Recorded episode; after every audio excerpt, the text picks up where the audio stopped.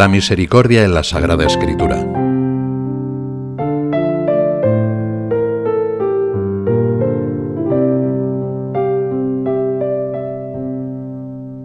De entre los diálogos de Dios con Moisés que recoge el libro del Éxodo, hay una escena rodeada de misterio, en la que éste pide al Señor que le muestre su rostro. Podrás ver mi espalda, responde el Señor, pero mi rostro no se puede ver. Llegada la plenitud de los tiempos, Felipe hace esa misma petición a Jesús en una de esas conversaciones llenas de confianza que los apóstoles tenían con el Maestro. Señor, muéstranos al Padre. Y la respuesta del Dios encarnado no se hace esperar. El que me ha visto a mí ha visto al Padre. Jesucristo revela al Padre. Cuando meditamos los Evangelios, es posible descubrir los rasgos de Dios, entre ellos y de modo eminente su misericordia, plasmados en la sencillez de las palabras y de la vida de Jesús. La misericordia divina que Dios había ido mostrando a lo largo de la historia del pueblo elegido, resplandece en el Verbo encarnado. En él, rostro de la misericordia del Padre, se realiza de lleno aquella tierna plegaria que el Señor había enseñado a Moisés, para que los sacerdotes bendijeran a los hijos de Israel. El Señor te bendiga y te guarde. El Señor haga brillar su rostro sobre ti y te conceda su gracia el Señor alce su rostro hacia ti y te conceda la paz. En Jesús, Dios hace brillar definitivamente su rostro sobre nosotros y nos concede la paz que el mundo no puede dar.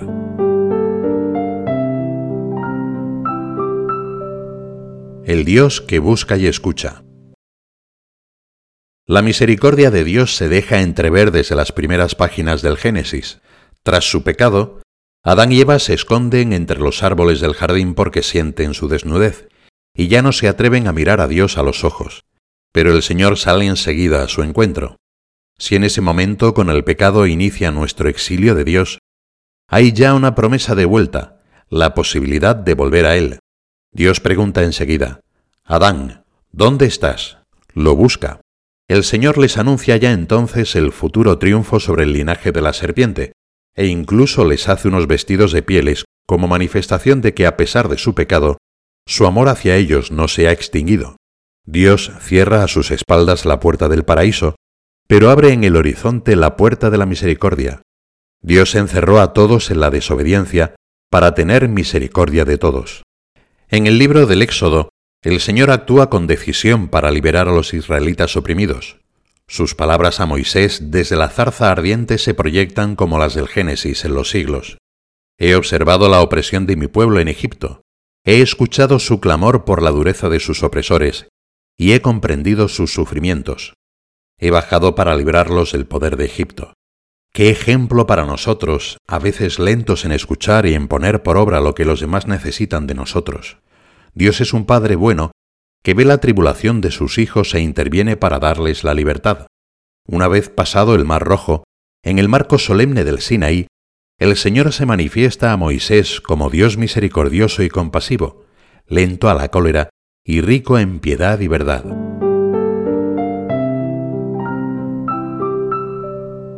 Un amor visceral. El Salmo 86 repite casi al pie de la letra esas palabras del Éxodo. Deus miserator, rahum, et misericors, hanum, patiens et multe misericordie, geset, et veritatis, emet. En su traducción de la Biblia al latín, San Jerónimo optó por traducir tres conceptos hebreos con tres términos casi sinónimos, derivados de la palabra misericordia. Realmente estos conceptos están entrelazados, pero cada uno de ellos aporta unos matices que conviene desmenuzar si queremos apreciar la realidad de la misericordia de Dios que no se agota en una sola palabra. El adjetivo rahum, miserator, deriva de regem, que significa vientre, entrañas, seno materno, y se usa en la Biblia para hablar del nacimiento de una criatura. Rahum describe los sentimientos de una madre por el ser que es literalmente carne de su carne. Es que puede una mujer olvidarse de su niño de pecho, no compadecerse del hijo de sus entrañas? Pues aunque ellas se olvidaran, yo no te olvidaré. Dios se enternece por nosotros como una madre cuando toma en brazos a su niño, deseosa solo de amar, proteger, ayudar, lista para donar todo, incluso a sí misma. Esa es la imagen que sugiere este término. Un amor, por lo tanto, que se puede definir en sentido bueno, visceral. Un amor que sufre especialmente los olvidos, desprecios o abandonos de sus hijos. Pueblo mío, ¿qué te he hecho yo o en qué te he molestado? Pero que a la vez está siempre dispuesto a perdonarlos y a pasar por encima de esa frialdad, porque no guarda su ira para siempre y se complace en la misericordia. Un amor que se compadece por la situación lastimosa en la que puedan encontrarse los hijos con el correr de los años. Yo te sanaré, te curaré tus heridas, y que no ceja en su deseo de recuperarlos si se han alejado. Un amor solícito para proteger a sus hijos si están siendo acosados o perseguidos. No te asustes, Israel, porque yo te salvaré de la tierra lejana y a tu descendencia del país de su destierro. Jacob volverá y descansará, estará tranquilo, y nadie lo hará temblar. Una acogida cordial y emocionada, receptiva al más mínimo detalle de cariño. Venid, comprad sin dinero y sin nada cambio vino y leche.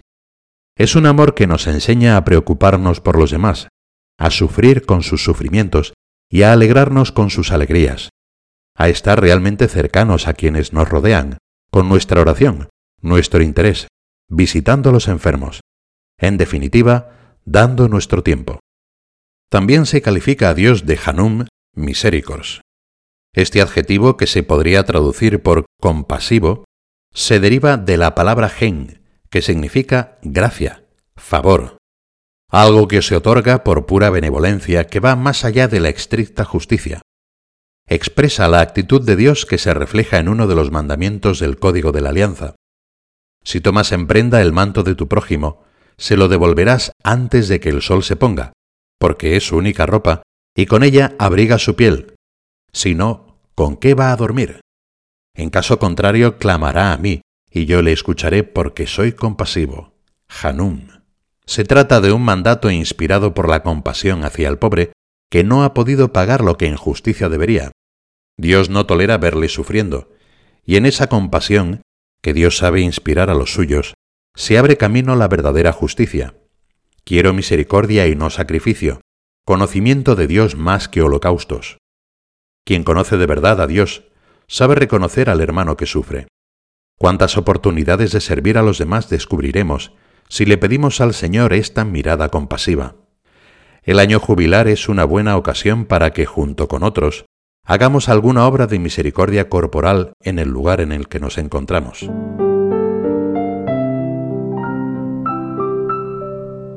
El Dios fiel que sabe esperar. Este salmo dice también que el Señor es un Dios de mucha misericordia, multe misericordia, gesed, utilizando en este caso una palabra del vocabulario familiar que se podría traducir literalmente por piedad. Se refiere sobre todo a la bondad propia de las relaciones de los padres con los hijos, de estos con sus padres o de los esposos entre sí. Por eso, cuando Jacob, ya muy anciano, está a punto de morir, llama a su hijo José y le pide, Jura que actuarás conmigo con piedad, gesed y fidelidad. No me entierres en Egipto. Esto es, le pide que se porte como corresponde a un hijo bueno y cumpla ese último deseo de su padre.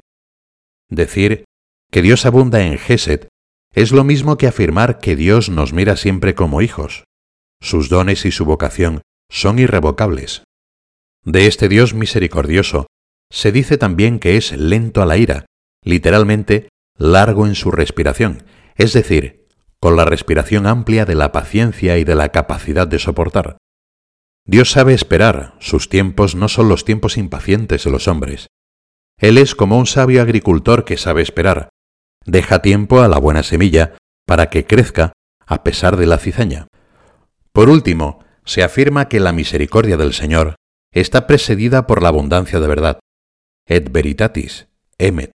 En efecto, la misericordia no es una comedia que disimula las ofensas y las heridas como si no hubieran existido. Las heridas no se vendan sin antes curarlas y medicarlas, porque se infectarían. El Señor es médico y cura nuestro egoísmo si dejamos que su gracia penetre hasta el fondo del alma. Dejar que nos cure significa reconocernos pecadores, enseñarle las heridas con la disposición de poner los medios oportunos para curarlas. Enseña la herida para que te curen a fondo, para que te quiten todas las posibilidades de infección, aunque te duela como en una operación quirúrgica. Y entonces el Señor promete que, aunque vuestros pecados fuesen como la grana, quedarán blancos como la nieve. Una relación estable y serena con Dios y con los demás solo se puede construir sobre la verdad. La verdadera felicidad, escribe San Agustín pensando en nuestra vida en la tierra y en la que nos espera en el cielo, es el gozo de la verdad, gaudium de veritate. Vivir en la verdad es mucho más que saber algunas cosas. De ahí que el término hebreo emet signifique tanto verdad como fidelidad. La persona sincera es fiel, y quien desea ser fiel ama la verdad. Una lealtad sin límites. He aquí la última palabra de la revelación de Dios a Moisés. La fidelidad de Dios nunca falla porque el Señor es el guardián que, como dice el Salmo, no se duerme sino que vigila continuamente sobre nosotros para llevarnos a la vida.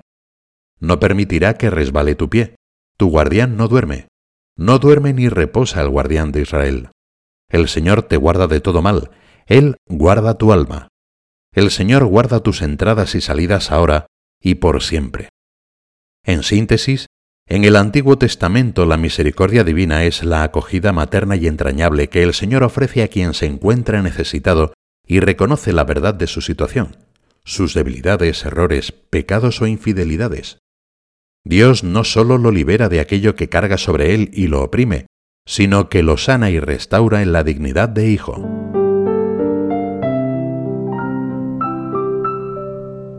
El rostro de la misericordia del Padre.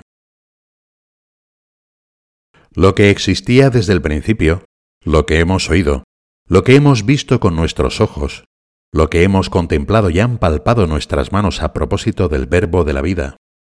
Con la misma fuerza con la que fueron escritas llegan hasta nosotros estas palabras vibrantes del apóstol al que Jesús amaba. En Jesús vio y tocó el amor de Dios, y podemos hacerlo todos los cristianos, para que nuestra alegría sea completa. Jesucristo es la misericordia divina en persona. Encontrar a Cristo significa encontrar la misericordia de Dios.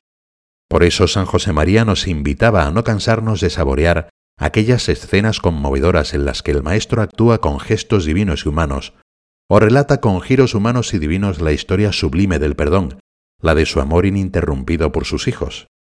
Cristo es el buen samaritano, que no pasa de largo ante quienes padecen cualquier necesidad, espiritual o material, sino que se conmueve y pone remedio a la desgracia.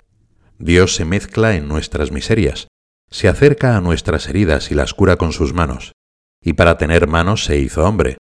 Es un trabajo de Jesús, personal. Un hombre cometió el pecado, un hombre viene a curarle. Toda la vida del Señor está llena de gestos de misericordia. Perdona los pecados al paralítico que descuelgan en su camilla desde el techo de la casa en la que estaba. Resucita y entrega vivo a su madre al único hijo de la viuda de Naim alimenta milagrosamente a las multitudes que lo siguen para que no desfallezcan. Lo que movía a Jesús en todas las circunstancias no era sino la misericordia, con la cual leía el corazón de sus interlocutores y respondía a sus necesidades más reales. Este amor incondicional del Señor llega a su máxima expresión en su pasión. Ahí todo es perdón a los hombres, paciencia ante nuestros pecados, palabras sin ningún regusto de amargura, Clavado al madero se conmueve ante la confesión sincera de un ladrón. Nosotros estamos aquí justamente porque recibimos lo merecido por lo que hemos hecho. Que inmediatamente le pide, Jesús, acuérdate de mí cuando llegues a tu reino. Se trata de una instantánea perfecta de la misericordia. Jesús acoge la petición de aquel hombre necesitado de cariño, que reconoce con sencillez el mal en su vida, lo perdona y le abre la puerta de entrada al cielo. En verdad te digo, Hoy estarás conmigo en el paraíso. La respuesta misma del Señor nos muestra que había estado esperando ese momento, como lo espera para cada uno de nosotros una vez, muchas veces. Jesús acogía con bondad a los pecadores. Si pensamos en modo humano, el pecador sería un enemigo de Jesús, un enemigo de Dios, pero Él se acercaba a ellos con bondad, los amaba y les cambiaba su corazón.